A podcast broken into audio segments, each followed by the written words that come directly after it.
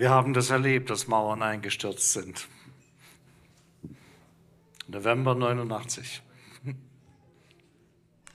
Gott kann, Gott kann ganz viel. Wir sind in der Predigtreihe der Ich Bin, wurde Jesu.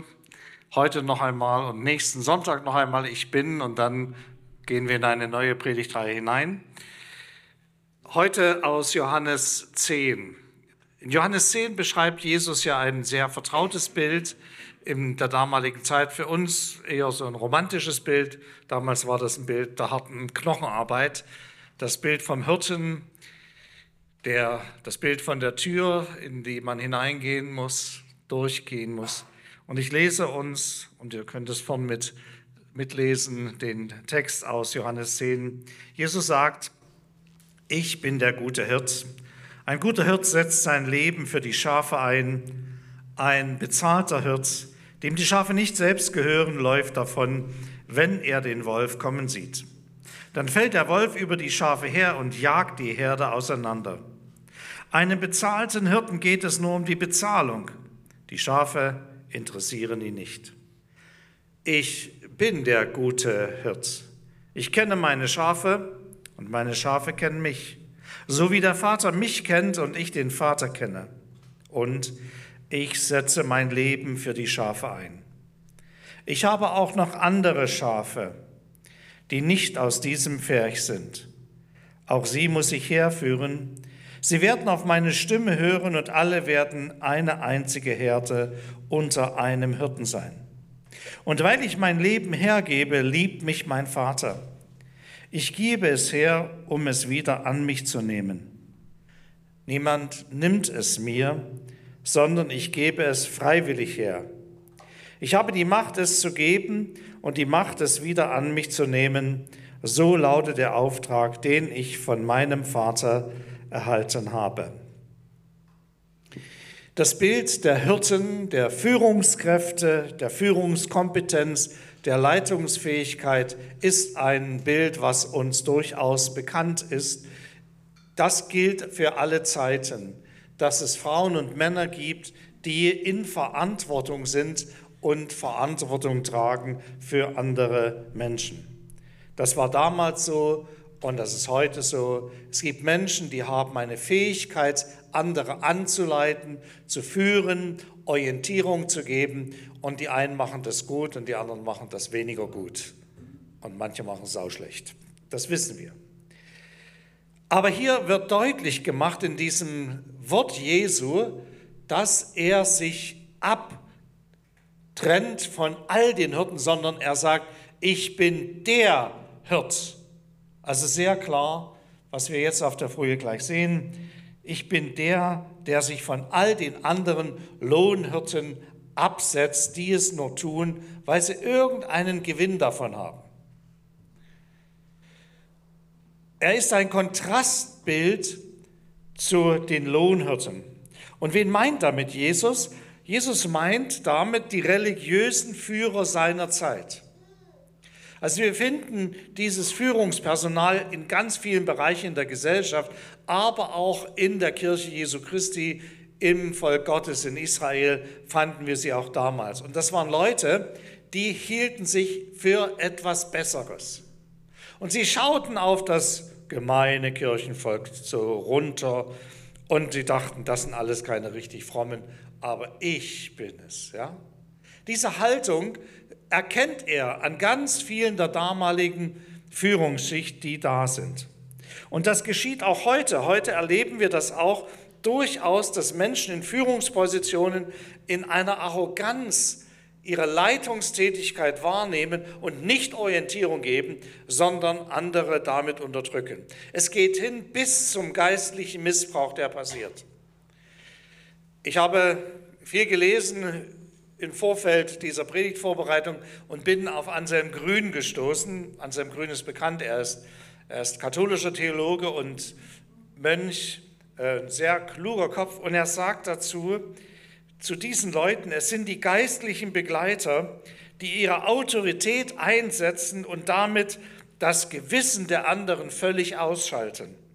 Sie wissen genau, was für den anderen gut ist und sie drohen dem, den sie begleiten, du wirst schon sehen, wo du landest, wenn du mir nicht folgst. Ich weiß genau, was Gott von dir will. Und dann sagt er, Jesus ist dagegen ein Bild für einen guten Begleiter. Er öffnet eine Tür für uns, dass wir Zugang finden zur eigenen Seele und dort die eigene Lebendigkeit und Freiheit in uns entdecken. Damit ist Jesus dieser gute Hirte, der also uns dahin führen, führen möchte, dass wir als Menschen zu uns selbst finden, dass wir in einer gesunden Art und Weise, indem wir uns ihm unterstellen, in eine Freiheit hineingeführt werden und nicht mehr in eine Knechtschaft und Abhängigkeit von anderen Menschen. Jesus gebraucht, nein, Paulus gebraucht ein Bild dafür. Er spricht davon, dass man im Glauben ein Kind sein kann. Und je kleiner man als Kind ist, umso mehr braucht man die Führung und Leitung durch einen Erwachsenen. Aber das Ziel eines Christen ist es, dass er ein mündiger Christ wird, dass er ein Jüngling, eine Jungfrau wird oder ein Vater und eine Mutter in Christus. Das ist das Ziel. Das Ziel ist nicht die Abhängigkeit von anderen Menschen. Das heißt nicht, dass wir nicht in Beziehungsfeldern leben. Aber Jesus hat da eine völlig andere Sicht, wenn er hier von diesem Bild des Hirten spricht, als wir sie manchmal bei Führungspersönlichkeiten entdecken, die sich selbst sehen und sich selbst in den Mittelpunkt rücken wollen. Und das ist auch heute ein Handicap, was wir in der religiösen Szene ganz stark sehen, dass Menschen sich um ihrer Selbstwillen nach vorne drängen und meinen, wenn sie dann einen an sich höhere Position haben, dass sie dann jenseits jeder Kritik sind. Und das kritisiert Jesus. Geistlichen Missbrauch durch Diebe und Räuber, auch das ist möglich. Und davor ist man in keiner Organisation geschützt und wir als Kirchen müssen an dieser Stelle auch Dinge regeln, damit so etwas nicht geschieht. Und auch wir als Gemeinde achten darauf, dass kein geistlicher Missbrauch geschieht, dass nicht Menschen kaputt gemacht werden in ihrer Seele und in ihrer Persönlichkeit. Wir kriegen nämlich einen mächtigen Ärger mit dem Chef. Und der Heilige Geist spielt auch nicht mehr mit. Er haut ab, wo sowas passiert. Das ist so eine Erfahrung. Dann gibt es natürlich auch andere religiöse Praktiken, die Menschen abhängig machen. Diese Lohnhirten, diese Kontrasthirten, wir finden sie auch dort, wo okkulte Praktiken angeboten werden und Menschen in Abhängigkeit gebracht werden, bis hin dazu, dass sie Gefangene sind von bestimmten Praktiken, die sie kaputt machen und zerstören. Jesus ist gekommen, damit wir in die Freiheit kommen. In die Freiheit auch von solchen Dingen, von solchen Bindungen und Abhängigkeiten. Dann meint Jesus ebenfalls die politischen Führer seiner Zeit. Auch die hat er im Blick die auf ihre Stellung bedacht sind, die auf ihr Image bedacht sind. Nun, was müssen wir als Christen machen, wenn es um die politischen Führer geht? Meckern, motzen, schimpfen. Ah, ich finde das nicht in meiner Bibel. Ich habe ein Problem damit. Ich würde es ja gerne so machen. Aber meine Bibel sagt was anderes. Beten, genau. Thomas, du hast es erkannt. Für wen sollen wir beten? Für den König. Ja, wir haben leider keinen mehr. Aber doch, Sachsen ist ja Freistaat und wir hatten mal einen König. König Kurz hatten wir mal eine kurze Zeit in Sachsen. Er war aber auch bloß Ministerpräsident, ein Bruder in Christus. Ja, wir dürfen beten für unsere Verantwortungsträger. Und ich denke, wir sollten dies viel mehr tun, gerade in unserer Zeit. Wir dürfen nicht vergessen, was dahinter für eine Kraft ist. Ich möchte euch da sehr ermutigen. Und da haben sie alle Gebet nötig. Und wir dürfen es tun. Wir sind uns dieser Waffe, dieser geistlichen Waffe, wir sind uns dessen, denke ich, viel zu wenig bewusst. War ein Nebengedanke. Alle Pseudohirten versagen dann, wenn der Wolf kommt. Dann, wenn Gefahr ist, hauen die ab. Sie lassen die Herde im Stich. Wenn es kritisch wird, sind die weg. Jesus nicht weil er ein inneres Verhältnis zu uns als seinen Schafen hat, weil er uns Menschen liebt, weil er einen Zugang zu unseren Herzen hat, weil es ihm um uns geht. Er lässt sich selber umbringen, damit wir leben können. Es ist genau andersrum, als es üblicherweise von Führungskräften da geschieht bei Jesus. Er ist nicht machthungrig, herrschsüchtig, nicht aus auf Gewinn und Ausbeutung, sondern er möchte, dass Menschen leben. Jesus ist der Hirte. Ganz klar im Text zu erkennen.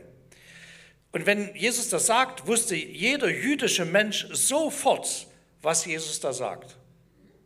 Weil das war ein Attribut, was eigentlich nur auf Gott zutraf. Jesus sagt in diesem Moment, ich bin Gott. Jeder Israeli hat das sofort verstanden. Der sagt hier, ich bin Gott. Uh, das war auch damals etwas, was die Leute auf die Palme gebracht hat und das passiert auch heute. Religiöse Menschen kommen mit Jesus ganz schlecht zurecht, weil sie seinem Anspruch, den er hat, in Schwierigkeiten entgegentreten, weil sie es oft nicht glauben können. Er war doch Mensch. Wie kann er Gott sein? Und doch ist es hier sehr, sehr deutlich. Wenn er das sagt, dann hat er auch Anspruch auf uns als Menschen weil er unser Schöpfer ist. Und er möchte unser Eigentümer sein. Er möchte, dass wir als Menschen zu ihm gehören, eine Verbindung mit ihm eingehen. Oder wie es Tolstoi gesagt hat, Gott kennen ist Leben. Er möchte, dass wir aus der Beziehung zu ihm ins Leben hineinkommen. Das ist ihm ganz wichtig. Und da führt Jesus seine Schafe, die, die zu ihm gehören, mit seiner Stimme. Und sie finden Weide und er übt Fürsorge, indem er leitet, schützt, sammelt, liebend umsorgt. Er kümmert sich um uns. Ja, ich weiß, ich kenne Phasen, wo ich den Eindruck habe, Jesus, wo bist denn du? Hast du gerade Mittagspause, machst du Mittagsruhe? Was ist denn los? Ich spüre dich nicht. Wo ich Geduld brauche, um zu warten, bis Gott redet, eingreift, handelt. Und das kann sehr, sehr lang sein. Für mich immer zu lang. Das ist, wenn du mit einer Krankheit dich plagst, wenn die Trauer nicht weichen will, der Schmerz so stark ist, wenn du über dich selbst erschrocken bist, was du, zu was du alles noch fähig bist, obwohl du viele Jahrzehnte schon Christ bist. Und du immer noch an einer Stelle kämpfst. Ja, aber er handelt. Er hat es versprochen. Und meine Erfahrung ist, er hält sein Versprechen. Er gibt sein Leben für die Schafe. Dreimal steht das im Text. Und er hat eigentlich den größten Feind von uns Menschen, von der Menschheit bekämpft. Das ist Sünde, Tod und Teufel. Und so ist die Reihenfolge auch. Die Sünde brach ein in die Welt, sie brachte den Tod mit sich. Wir Menschen ticken alle so, dass selbst wenn wir im hohen Alter sind, wir immer noch den Eindruck haben, äh, ich bin doch ich. Bin doch ich. ich werde gar nicht sterben. Und das hat Gott in Christus besiegt. Ja, wir werden zwar körperlich sterben, aber unser Ich wird leben bis in Ewigkeit. Da lässt die Bibel keinen Zweifel dran. Das heißt doch, er hat uns die Möglichkeit gegeben, dass wir nicht in der Gottestrennung bleiben, dass nicht die Sünde, nicht das Getrenntsein von Gott bestimmt, sondern dass wir Leben haben, Leben bis in alle Ewigkeit. Damit schenkt er uns Leben in Qualität, das Wort, was hier im Griechischen steht, Perisson, das meint in Überfluss fließendes Leben haben in sich, also ein dynamisches Leben, da, da geht was ab, würde man heute sagen. Ein Leben, was auch noch reichlich da ist, um es an andere weiterzugeben.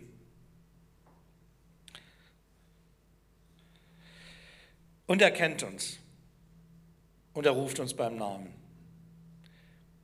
Müssen wir überlegen. Der Schöpfer des Universums, dessen Galaxien ich mir nicht vorstellen kann, kennt mich persönlich. Das muss man sich auf der Zunge zergehen lassen. Der hat auch mit den, ich weiß, wie viele Milliarden sind wir zurzeit? Achte? Ich glaube, achte sind wir jetzt, ja?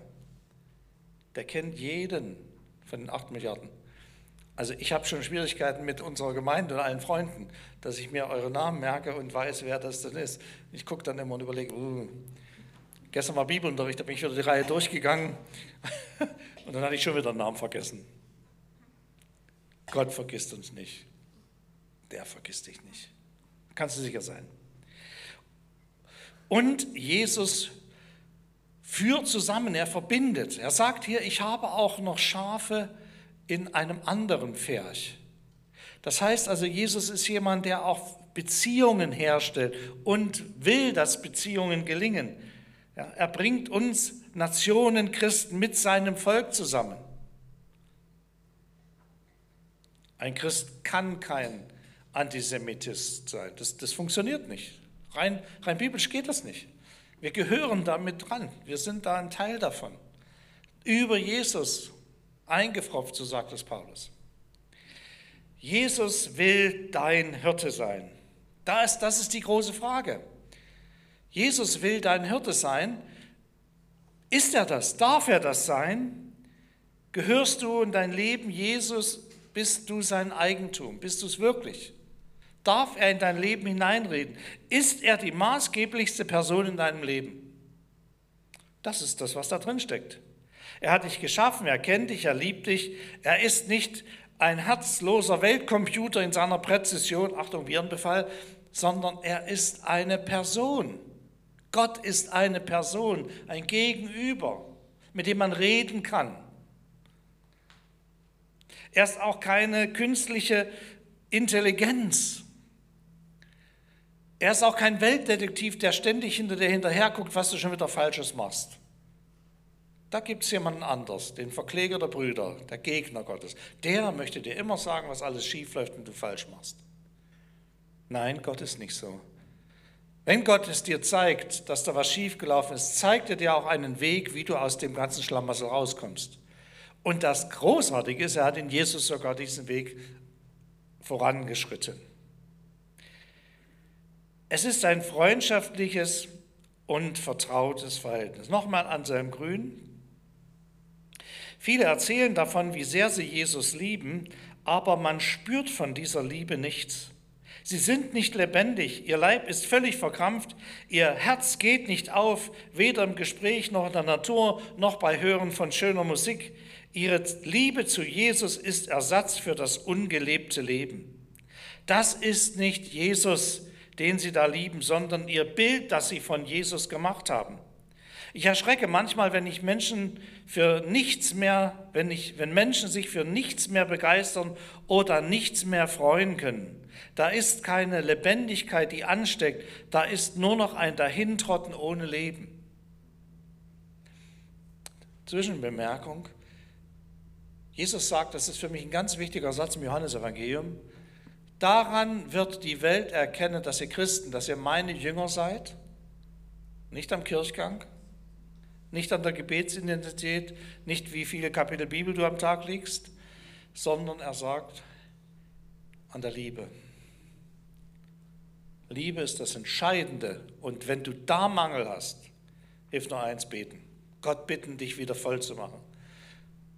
Und nicht nur ein Bild von Jesus zu lieben. Ob wir Jesus begegnen oder dem Bild, das wir von Jesus gemacht haben, das spürt man an der Lebendigkeit. Jesus sagt von dieser Lebendigkeit, dass sie fließt, dass sie überfließt. Das ist für mich ein schönes Bild, dort wo das Leben im Fluss ist, wo etwas zwischen uns fließt, wo das Leben hinfließt, in die Beziehung zu anderen Menschen, in die Beziehung zur Schöpfung, in der Beziehung zur Kunst. Da ist Jesus unser innerer Begleiter. Dort ist Jesus die Tür zum Leben. Jesus liebt dich. Und er möchte, dass seine Liebe in deinem Leben Raum gewinnt. Und das geschieht, wenn er dein Eigentümer sein darf. Wenn du dich mit ihm verbindest, wenn du ihn Herr sein lässt. Wenn er dein Hirte sein darf, dann wird diese Liebe in deinem Leben Raum finden. Vielleicht sagst du jetzt, ach, ich bin doch nicht gut genug für Jesus was ich so alles falsch mache und was mir nicht gelingt. Du, gerade für dich ist es wichtig, weil er unter seinen Schafen. Graue, schwarze, ganz gemischte Schafe hat. Ich wäre doch nie auf die Idee gekommen, Pastor zu werden. Ich habe ein so hohes Bild gehabt von diesem Beruf. Aber Jesus hat gesagt, mach das, geh diesen Weg. Und scheinbar hat es geklappt, weil er da war. Er liebt mich und seitdem ich das begriffen habe und dieser Liebe in mir Raum gebe und ihn Herr sein lasse über mich, ihn bestimmen lasse, nicht immer meinen eigenen Kopf durchsetzen will. Manchmal versuche ich das noch. Jesus liebt mich und er liebt dich und er ist in die Bresche gesprungen, er ist ans Kreuz gegangen, er ist durch das Kreuz hindurchgegangen, ist auferstanden zum Leben. Er hat den Tod besiegt und ich darf davon profitieren und du auch.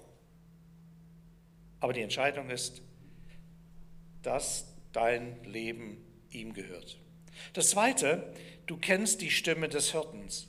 Jesus redet noch zu dir durch sein Wort, durch den Geist und Geschwister. Du trainierst das. Du bleibst in Übung. Wer von euch war schon mal länger als eine Woche im Krankenhaus und musste im Bett liegen? Könnt ihr euch erinnern, wie das danach war, als ihr aufgestanden seid? Ihr hattet volle Muskelkraft. Seid gleich losgerannt, 100 Meter Lauf. Nichts dergleichen. Ich habe nach einem Krankenhausaufenthalt musste ich das Treppensteigen lernen. Ich konnte nicht mehr die Treppe hochsteigen. Ich stand davor und äh, die, die, die Muskeln waren nicht mehr so trainiert dafür. War ein bisschen länger als eine Woche. Und das gilt genauso im Hören auf die Stimme. Das gilt es zu lernen. Dafür brauchst du Zeit und Stille. Ganz wichtig. Und du brauchst den Filter des Heiligen Geistes, um die falschen Stimmen zu erkennen, die in deinem Leben auch reinreden wollen.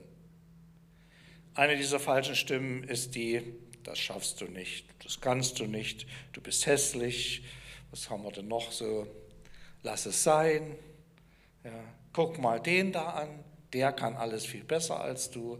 Das sind so die Stimmen, die dann auch noch kommen. Das sind nicht die Stimmen des Heiligen Geistes, kann ich dir sicher sagen. Wo du dich dann so unterdrückt fühlst. Die Stimme des Heiligen Geistes ist eine Stimme, die dich zwar korrigiert, aber in der Regel ermutigt. Die sagt, geh nicht durch diese Tür, geh lieber durch die andere durch. Und dann kommt er sogar und macht dir noch die Tür auf. So ist der Heilige Geist. Ich bin die Tür. an seinem Grün. Unsere Seele kennt da die Gedanken, die wie Diebe sind. Sie klingen zunächst fromm, aber in Wirklichkeit rauben sie uns die eigene Lebendigkeit. Sie versprechen uns, dass wir vollkommen werden, wenn wir dieser Stimme folgen. Aber die Vollkommenheit ist nicht die Fülle des Lebens, die uns Jesus verheißt, sondern die Erfüllung unseres eigenen Ehrgeizes. Und unsere Seele kennt die räuberischen Gedanken, die gewaltsam in uns eindringen. Solche räuberischen Gedanken üben Macht über uns aus, indem sie uns ein schlechtes Gewissen einnimpfen, wenn wir uns etwas gönnen. Ich kenne eine Frau, die hat ein schlechtes Gewissen, wenn sie sich hinsetzt, um ein Buch zu lesen. Weil dann guckt sie so um, sieht, oh, da ist ja noch, oh, da ist ja wieder eine Dreckecke und da haben die Kinder was liegen lassen. Und, und man, man denkt, man ist gut, wenn man immer, immer aktiv ist. Man gönnt sich nicht diese Zeit vor Gott. Diese Antreiber, die wir häufig in uns mit uns rumtragen, können aus unserer Geschichte kommen, aus uns selbst oder durch andere Menschen. Und manchmal ist es auch ein völlig anderer Geist, der dahinter steht. Drittens, du kennst die anderen Schafen, bist mit ihnen verbunden, weil du Jesu Eigentum bist und seine Stimme kennst. Jesus ist ein globaler und kosmischer Hirte. Also er, er ist für die ganze Welt gekommen. So sehr hat Gott die Schneeberger und Erzgebirgler geliebt. Ja, sag doch mal Amen. Amen. Ja, das ist wahr. Aber nicht nur uns, euch auch, überall. Er liebt diese Welt. Er hat sein Leben gegeben für eine Erlösung einer ganzen Welt ist eine Dimension, wo ich manchmal Schwierigkeiten habe. Wir sind von daher auch eingebunden in eine große Herde von Christen.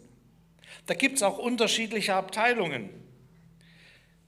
Ich bin nicht in allem einer Meinung mit, mit anderen Christen. Da ist eine Vielfalt, eine Buntheit, die auch manchmal ganz schön anstrengend ist. Aber es sind meine Geschwister, es ist meine Herde, in der ich bin, es ist ein Leib in Christus. Und es tut uns gut, das immer wieder uns daran zu erinnern. Und wir können natürlich auch erkennen, wo wir, wo wir Führungskompetenz haben, die geistlich ist oder wo es in Richtung des Missbrauches geht, wo einer alle anderen bestimmen will. In der Kirche, in der Gemeinde, wo auch immer. Wir können das erkennen, wir haben die geistlichen Kriterien dazu, weil wenn Jesus der Hirte ist, dann sind wir bereit, auch ebenfalls als Eingebundene in dieser großen Herde uns unterzuordnen, einzuordnen und uns nicht über andere zu erheben. Diese religiöse Arroganz haben wir nicht nötig.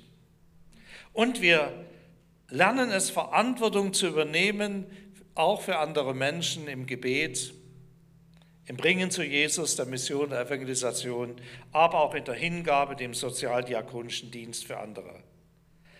Da ist etwas Wunderschönes hier an diesem Text, was mir aufgefallen ist. Wenn Jesus mein Herr ist, wenn er mein Hirte ist, wenn ich sein Eigentum bin, kann mich keiner rauben. Ich kann mich verirren, das kann mir passieren. Aber da geht es mir dann so wie diesem kleinen Lämmchen. Jesus rennt mir nach. Wisst ihr, was der Heilige Geist manchmal alles anstellt, damit Menschen, die sich verirrt haben, damit die wieder zurückfinden zum Hirten? Er geht uns nach. Er ist der Anfänger und Veränder deines Glaubens. Halte daran fest, selbst wenn du in der Krise bist. Wirf es nicht weg, dein Vertrauen. So, jetzt ist unsere Entscheidung nötig. Die Frage ist, will ich Jesu Eigentum sein, werden und bleiben? Das ist eine Frage, die müssen wir beantworten. Dann sagt das Jesus in einem Gebet. Sagt das Jesus heute in einem Gebet. Will ich mit zur Herde gehören?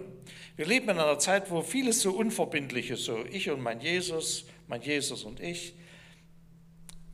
Es ist ganz wichtig, dass wir so konkret werden. Als ich meine Frau kennengelernt habe, gab es irgendwann einen Punkt, wo klar werden musste, ob ich mit ihr mein Leben teilen will, ob wir eine Ehe miteinander eingehen können. Also ich habe nicht bis heute gewartet und gesagt, na, ich überlege noch und sie auch nicht, ich überlege noch, sondern wir sind verbindlich geworden und haben uns entschieden zu heiraten. Ich weiß sogar noch, wo, das, wo das passiert ist. Ja. Werde ich nie vergessen. Und das war kein dünnes Eis. Ja. Versteht ihr, das ist, wir müssen verbindlich werden. Auch was Gemeinde betrifft, Gemeindemitgliedschaft. Wir sind als Gemeinde an dieser Stelle sehr frei und, und wollen auch Freiräume geben. Aber es gibt einen Punkt, wo du dich entscheiden musst, zu welcher Gemeinde möchte ich ganz verbindlich dazugehören, mit welchen Menschen möchte ich das Reich Gottes in dieser Welt bauen. Also sprich mich an, wenn du da jetzt angepiekst bist. Ich piekse ein bisschen, macht nichts. Und ich sage euch, ich bin begeistert von der Gemeinde. Als Pastor, der ich einiges erlebt habe mit der Gemeinde, auch Dinge, wo ich denke, uh, schwieriges Volk Gottes. Aber es ist das Schönste, in einer verbindlichen Beziehung mit Jesus und mit Geschwistern zu leben, die auch in mein Leben hineinreden dürfen. Herrlich. Ich mal wieder Dummheiten mache, kann einer kommen und sagen, Micha, pass mal auf. Und dann ein nächster Bereich. Bist du Eigentum? Willst du dazugehören? klar und verbindlich. Und willst du ein Unterhirte werden? Willst du ebenfalls Verantwortung haben? Kann auch sagen Leithammel oder irgend sowas, ja. Das Bild kann man ausdehnen. Willst du mitarbeiten? Wir, wir erleben momentan in der Gesellschaft so eine ganz starke Konsumentenhaltung. Ich möchte alles haben, aber ich möchte nichts dafür geben. Es soll immer jemand anders machen. Wir haben leider die traurige Mitteilung zu machen, jemand anders gibt es nicht. Der hat sich verdünnisiert. Wir sind die Leute, die es gestalten, die es schaffen. Es macht kein anderer für uns. Was wir tun, wird Frucht hervorbringen. Wer nichts sät, wird auch nichts ernten. Und wer viel sät, wird viel ernten, sagt Jesus. Ich bin der gute Hirte, sagt Jesus. Welch ein Angebot an dich und an mich. Welch eine Chance für unser Leben. Ich möchte mit uns kurz einige Sekunden der Stille haben, wo wir beten wollen. Du ganz persönlich am Platz für dich oder auf dem Sofa oder am Küchentisch, wo ihr auch gerade seid im Livestream. Und lass uns mal einige Sekunden der Stille haben. Und ich beende dann die Predigt mit einem Gebet. Jesus, du hast gesagt, dass wir das Leben haben sollen, das Leben in Überfluss. Und wir wissen, dass du es mit dir in Verbindung gebracht hast. Danke, dass wir nicht zu schlecht sein können, um vor dir zu bestehen, denn du reinigst uns. Danke, dass du uns einlädst in ein fantastisches Leben mit dir. Danke, dass du uns einlädst, in deine Herde zu kommen. Und danke, dass du uns entwickeln willst. Dass wir Gaben entdecken, die wir noch gar nicht wissen, dass wir sie haben. Dass du uns gebrauchen möchtest und wir dadurch innerlich unwahrscheinlich reich werden. Danke dafür. Du hast ein Entwicklungspotenzial, wo man nur staunen kann. So segne an jeden jetzt durch dein Wort. Amen.